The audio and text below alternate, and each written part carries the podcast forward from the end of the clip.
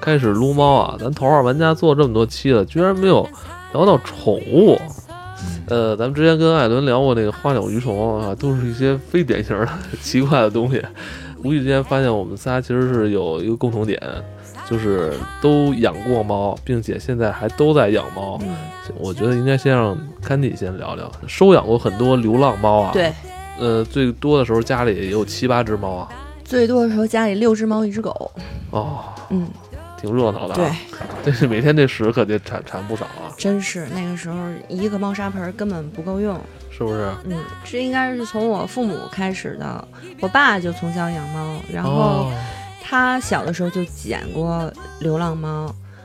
嗯、我第一只猫是我在我小学的时候，我就特别想养一只猫，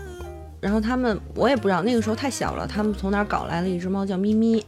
一个 就猫是都叫咪 咪，对，那个猫在我们家就叫咪咪，那个猫一直养到我上初中，后来好像是因为什么原因给送人了，哦，哦，没嗯，因为我要升学，后来就就给 他送人老了。干扰你学习是吗？对，因为我老是把作业放下就去就去摸猫，后来我爸就撸是猫，对嗯我当时就说我我把这一篇儿写完，我能摸一下咪咪吗？哇你当时这么痴情、啊，特别喜欢猫，我就我也天生就喜欢这种毛茸茸有温度的小动物。后来他们就把这个咪咪送人了，但是送了去了一个特别好的人家，后来咪咪在那人家也是寿终正寝了。再后来再养猫，就是到我高中的时候了，我我爸在我奶家那院儿里，一直就是有一只流浪猫，会到我奶家门口来，然后我爸每次看见它都会喂它。嗯，后来就觉得特有缘分，老能看见它。我和我爸就说，干脆就给抱回家养去吧。嗯，这就是我们家第一只捡来的猫，等于是让我爸给开了一头儿嘿，这就一嗯发不可收拾这了哎，啊你。记得什么猫吗？中华田园猫，就一大白猫，土哦，猫，两两只蓝眼睛，哎呦就蓝那眼种睛，蓝眼睛，哎嗯，两呦，只蓝眼睛特别好看，好看好看小短毛。这只猫从我从我高中的时候养，养到去年才去世。这猫已哎经呦，四十多年了，这是嗯，对对对。哎，真的咱说是一实只话，超我级我老的我身猫嗯边真是那个有一朋友家里的猫，我觉得这应该是我所认知的猫里边最长寿的一只猫了。他们家猫活了二十三年，哇，比我们、哦，比我们家猫还长寿。就已经成为传奇了，真的，我一点都没说瞎话。他们家猫活了二十三年，它活到最后就是那只猫的腮帮子都就有一次吃东西就漏了，就完全老的不行了，最后牙完完全不行了，那样还挺了两年。那只猫后来我就每次去他们家，就那猫感觉就是那眼神就是已经有点接近于人的眼神。睿智，知道 吧？就是感觉它那么看着你，就像一个就是那种老人，就没是错，没就错。就就那么看着你，有点是活的时间太长了。我家你知道吗那猫到后来也是这种是不是啊感觉你会成精觉得了它看着你的时候是在琢磨你，在交流，哦它对对眼神要对跟你传递一些东西。对对对，而且你会发现，养时间长了真的有默契，嗯你都不用说什么，它没错特别懂你。没错儿，但是我养的猫普遍跟我都没有默契。我就聊聊我 我是怎么跟猫结缘的。嗯我跟猫结缘其实是跟我就是以前上学时候交的一个女朋友有关系，嗯，就是她特别喜欢，她家里也养，我们俩经常去逛那个什么花鸟鱼虫市场，就经常有那。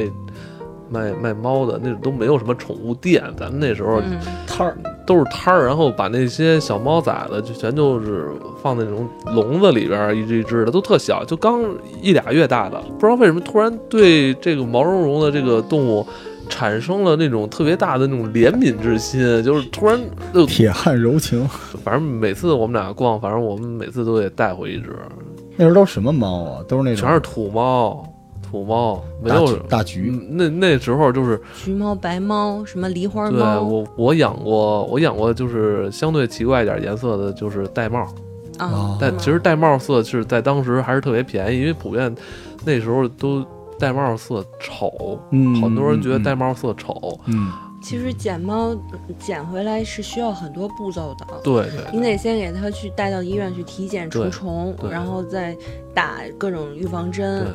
对，对，因对为我曾经参加过流浪猫救助组织，哎呦，对，然后有一度那阵子就是特别痴迷于这个，也不能说痴迷，就是特别投入，嗯一有他们的线下活动，我肯定去参加当义工，然后去帮他们分发宣传单，嗯嗯，或者者是他们有那个集体的那个，他们要去一个小区去把一些未绝育的流浪猫都给抓过来，去送统一送到医院去做绝育，因为那流这浪猫是不一做个绝育哦对对对，真的太可怕了，它会无限繁殖。对，我觉得然后这嗯个对流浪动物的群体就会越来越多，他们对的身世非常的可怜。其对实对，对在那个圈子里面做了一阵子，就稍微可能有一些知名度。从然后从那个时候开始，就开始有人找我要把猫给我了。嗯他们有各种各样的理由，比如说老婆怀孕呐、什么家里老人儿呃得哮喘呐、什么的。我记得最清楚的是有一个人在微博上找到我，他有一只加菲。一短，然后他结果他得了肾病，然后医生就说他不能再养猫了，呃，反正就是对他恢复特别不好，嗯怎么怎么样嗯嗯，他就通过这个流浪猫组织找到了我，他就说我看了你的这么多微博，我觉得你是一个靠谱的女孩儿，我说我想把这猫托付给你，因为我们家这个猫品种特别好，我给我把它给别人，我怕它去卖了，或者是让它去做繁殖，嗯，我不放心。然后我就跟我妈开车跑到沙河去把它拉回来的然。嗯哦后你跟你母亲一起啊，对，因为我们家人都是我不不是受了我父母的支持，我也不敢呀，因为一直住在家里，然后所以就越减越多，这是一只，还有就是。还有一只是半夜三点，我听见我们家楼道里有小猫叫，就是那种奶声儿。我开门一看，一只就是一只手呃手掌那么大的小橘猫，不知道它怎么就出现在我们家，又不是一层，出现在我们家门口的台阶儿上对。那可能应该知道你们家老收养，有可能。嗯然后我就把它，是我肯定看不下去，绝直接就给带回来对，了其。实我觉得做这种事儿行为的人其实挺不负责任的。真的特别不负责任，嗯一方面很生气，对，一方面又觉得我肯定不能不管。如果把它搁在外面一宿，它它可要么就跑没了，就不知道它的后事如何了。然后我就把它带回来，结果这只小猫，它那么小，它身上全部都是虱子，而且它当时还在拉肚子，我哎连夜对记哎，得嗯我我我也是，我我我我有一年就是那时候上学时候，呃，养了一只小黑猫，嗯也是刚一出生就拉肚子对，我就记着那阵儿我还准备考试呢，然后我每天晚上给它那个拿针管给它喂药，啊，对我也是，是我也吧是，因为它不太停小了，不停的拉稀，不停的对对拉对稀，我就带它上，我连夜带它上医院，医生先给它做除虫了之后，嗯然后说这个猫它就有肠胃炎，对然后他当时给我配了药，说你就拿针管每天给它往嘴里打， 对，然后但是当时头一两天还是没什么起色，还是在狂拉。那只小猫在我们家胆儿还特别小，窜来窜去，一边拉稀一边窜，弄得我们家地上全是稀。嗯嗯然后特别恶臭不可闻。但我父母特别好的一点就是，他们容忍了，而且他们帮着我一起去把小猫从什么，比如沙发底下捞出来，让我去给它、给它、给它打喂药什么的。我爸当时就说，如果它能活下来，那就是它的造化。嗯结果这猫最后非常健康的活到了十几岁，也是前几前年刚走到。嗯哦。对，带给了我很多在那段时间里边的一些精神的慰藉吧，嗯，嗯，对挺是难忘的，真的挺是难忘的。我跟他们之间的这些互动，来产生了很多美好的回忆。嗯你现在罗叔正在撸着呢，一直一直玩猫。 对，撸撸着呢呢，嗯我是我们小时候不是那个庆王府嘛，那天不是带你去了吗？嗯，那个院儿，你看觉得会养很多那种特别诡异的那种猫啊，嗯对对就是对闹鬼啊什么之类的对。但是我们那个院儿，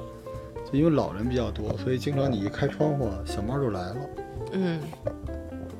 对嘴，对，一开窗户，小猫就会跑过来，快把你鼻子上毛摘摘。一脸猫毛。然后呃，然后我们就会在那个窗户边儿上准备一大堆吃的和水，然后哪家猫来了，它就形成习惯了。反正我觉得小孩儿喜欢猫是一挺好的事情啊。对，但是我有个特例，就是我哮喘，见了鬼了，我对猫毛的那个反应特别大。然后我小的时候数次养猫，后来我爸妈就就是禁止了，以各种方式，比如假假装打开门，猫会跑啊，打开窗户猫会跑。结果我一直记得有一只小橘猫，嗯，它是腿坏了，我给抱回家的，然后。我就晚上就身体就特别不舒服，然后我妈把那个猫给包扎了一下，然后后来那个猫就每天在窗户外边，我们俩隔着一个窗户，然后到它吃饭的时候开开窗户，那猫吃两口，然后它就在外边待着看着我，我们俩隔着一纱窗，然后就到最后就是我们家，我记得挺清楚，当时要因为要搬家了嗯才跟它离开的，嗯对，但是就是那个猫每天会按时的来你这个地方，然后它特别安静，所以我老觉得猫真的是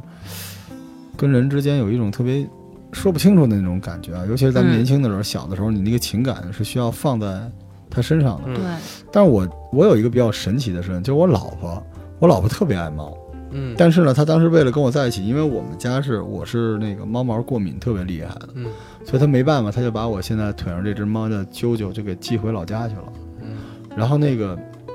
他爱猫到什么程度？就是我们俩后来没有猫了之后，我们每天带着猫粮，我骑着车在我们小区里边喂猫。嗯，我们小区几望京那个小区就几十只流浪猫，每只都有名字，而且都追着它跑，就是每个门洞都去喂。然后每天下班先喂猫，或者我们俩一起拉着手出去找猫。嗯然后我们就特别会担心，到冬天的时候有一些猫，嗯，对你到夏你到春天一看啊，它活过来了，就特别高兴。哎，有对些对对。你你找不到了，你就对哦真的，我觉揪得心揪每心，就是北京每年的冬天啊，如果我是回家特别晚，有时候走在呃家附近小区的时候，如果听见猫叫，我都会特别难受。我都我老是问我我我问我媳妇儿一问题，我我问我说这猫晚上去哪儿睡觉，啊你知道吗？ 我也经常对会就是想就是我我在想我，猫这就么特别怕冷，对对对，嗯而这且很多小动物冲你那么叫的时候，是因为它向你求助，因为它、嗯对它没别的办法。而且嗯尤其是很多猫，就是比如有时候我在路边那儿抽烟，然后看见个小猫跑过去，你这啊样，然后那猫就冲你跑过来，嗯然后一瞬间你就，哦 我以因为对，柔软的不行。如果是我以个为坏人怎么办？我以为它给你借火了，如果是个坏人怎么办？结果我觉得，我觉得后来还是有有好事儿吧，就是。后来我看我老婆天天在朋友圈里边发那个想念那小猫的照片儿，后来我说要不咱们试一把吧，把它接回来吧。哦接回来，万一我要是身体我老了嘛，老了可能我这些过敏就没了。据说老了之后有些过敏源就没了，结果就相当于冒死把猫给接回来，接回来没事儿。没事儿，那看而且这是这还是是有缘缘啊分而且这只猫，你看就就这样，就跟一个狗一样。啊，我特别知道，就是我每天就是特别好玩儿，啊就比如说到晚上嘛，然后我媳妇儿先睡觉，这猫会跑过来叫我，你该睡觉了。哎，我因为我在那儿玩游戏，玩对大表哥，我正钓鱼呢，对这对猫对就会跑到你腿上，特别认真的，就是你想象一下那个场景，就是你双手在拿着手柄对着电视，然后它在你双手之间，然后钻上来，把头朝着你，就瞪着你，然后用手在扒拉你玩游戏手柄那手，就是它意思就是你你得睡有觉有了。有有有有有，然后我有时候不理，理它嘛，对我就接着玩儿，我说对你去吧去吧接着玩儿，然后过大概半个小时。你就看这猫东倒西歪， 困得不 行，又跑过来了，就是冲你抓着对你，冲你叫，有就这个意思就是你应该睡觉了。因为那个我之前，呃，有一只跟我感情特别好的一只那个猫，暹罗猫，嗯它本身暹罗的暹罗就是跟狗一样的暹猫，暹罗特别热情嘛，对比较外向，然后它就是，呃，我们俩之间就是有一阵儿。呃，在它我养到它差不多一岁多的时候吧，它已经摸清我我的这个作息之后，它就会每天晚上十点多它就跑到我这屋就使劲的叫，然后是那种特特生气着急的那种， 就就想让我那个关灯什么怎么着的，啊其实因为我觉得是因为它想睡觉了， 那还得跟必须跟你睡，对不？它就是叫说你它它叫就是你赶紧关灯吧。 对，关灯嘛，就因为那只猫是在我在我爱人怀孕的时候，它也一直在我们家，我也是比较注意，我也比较注意。完了是就是家里它的粪便一直都是我在清理，对对，其实勤着清理没事儿。对对对对，就这这一点，尤其是要要提醒一下大家，就是千万不要说因为怀孕了当成理由去抛弃你的宠物。其实你只要及时清理它的粪便，给它打预防针，是完全可以规避这个。或者你别养，不是你从头就别养。对，就是家里的猫都嗯有什么怪癖？我先说一个，啊，就是就我们家那只暹罗嘛，喜欢吃那种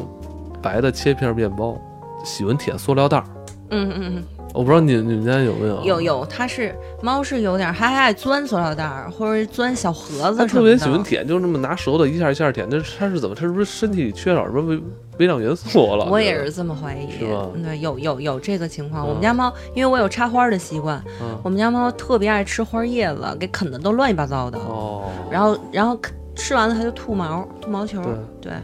然后它我们家那个猫，现在跟我感情最好的也是一只暹罗猫，嗯它它的怪癖就是每天我们吃饭的时候，就是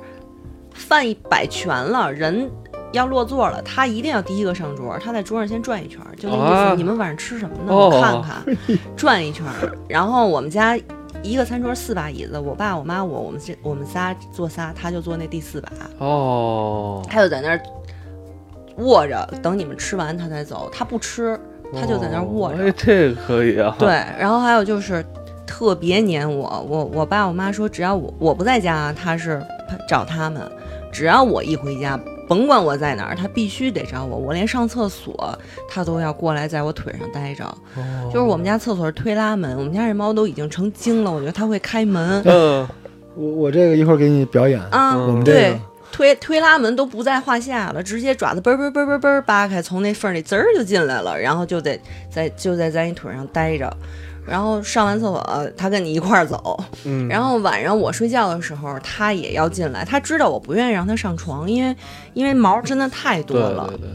对对，有我然后还还会粘到我衣服上，我告诉你，啊就是后来因为我们家那只猫也是老爱上床嘛，啊，后来我就是找了一个我那椅垫儿，它以前也是上我那椅子，在我椅垫上趴着嘛。嗯后来我发现它老找这椅垫儿，后来我就 我就把椅垫儿放在我给它我送放它在了床上，啊，然后它上床上也就是像那呃就上头。对，也上那椅垫儿，它就是 后来等于找那垫儿了，开始然后我们家猫它知道我不愿意让它上床，但它上它睡觉之前一定要先看我一眼，嗯就是它会在外头叫门，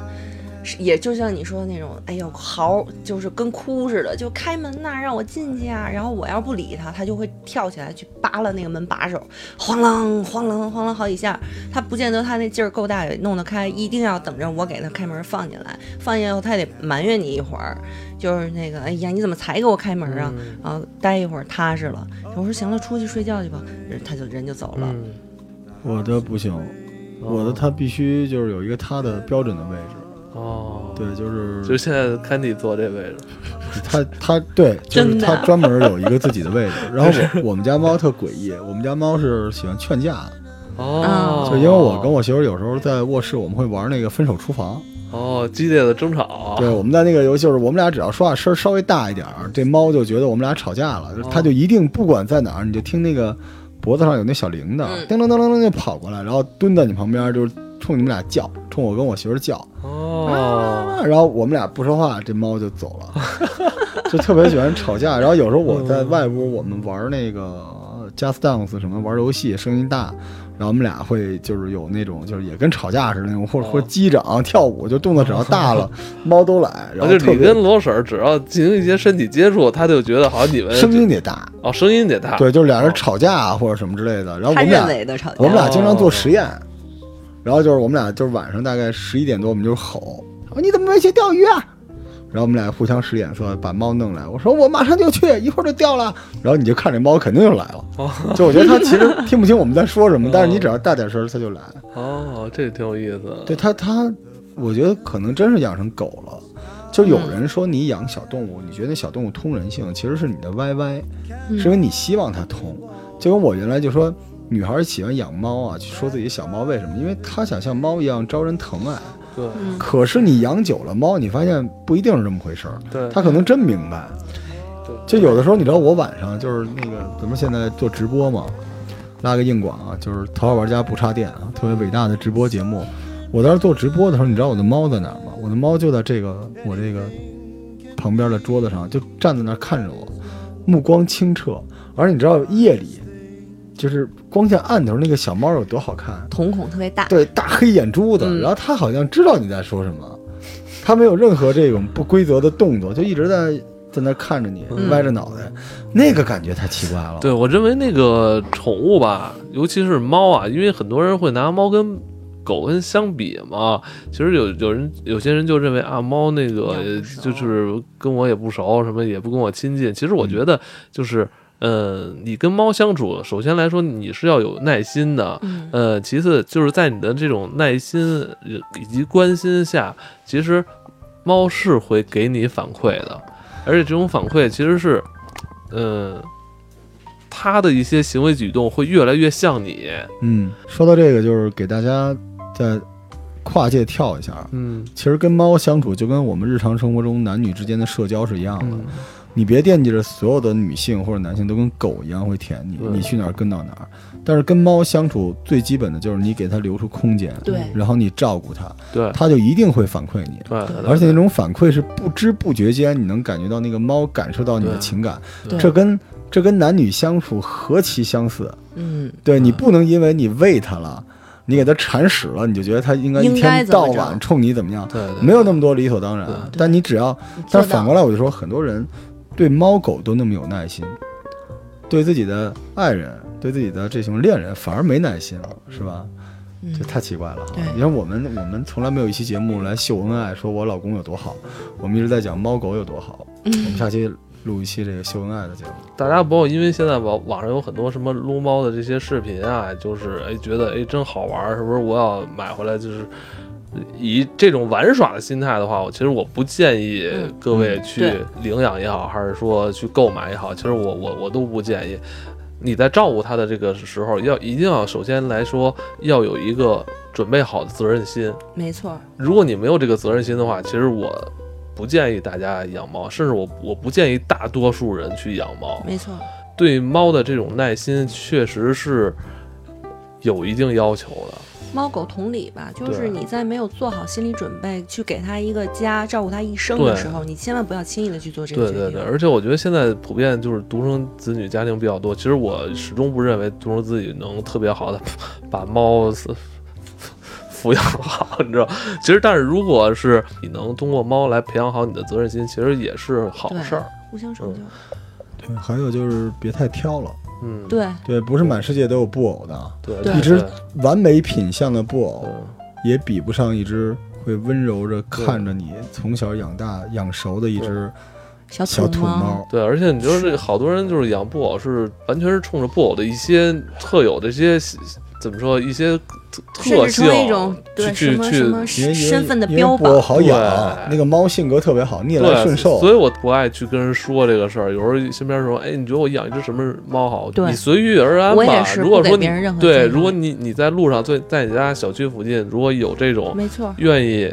跟随你是吧？这种遇到的流浪猫，其实就可以了。对对养养猫的目的性不要太强，对而且你千万不要因为觉得它特可爱、特好玩儿，我就来对我也养一试试吧。然后对过两天你觉得，哎呦，养猫挺麻烦的，我对我又找一折，我不要它了对。你如你如果你这样，我宁可你从一开始就不要把它带回家对。还有就是你不要太追求猫的品种，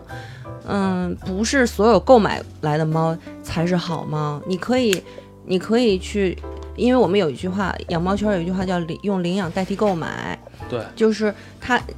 只要这个动物跟你有缘分，你可以用领养的方式把它带回家。现在怎么领养了？现在你可以上微博上搜，有一个叫“北京领养日”的，它上面它是一个平台，它比呃救助人在哪儿发现的猫或者狗，它都会把这个信息传递给平台，让它发布出来。如果你上去看到哪个比较合眼缘儿的话，你就可以去和平台联系，他们对领养人还是有考核、有一定要求的。嗯，我还是希望大家都能有一只呃养熟的萌宠，对因为对生对，活更有趣。它会给你带来很多不一样的东西。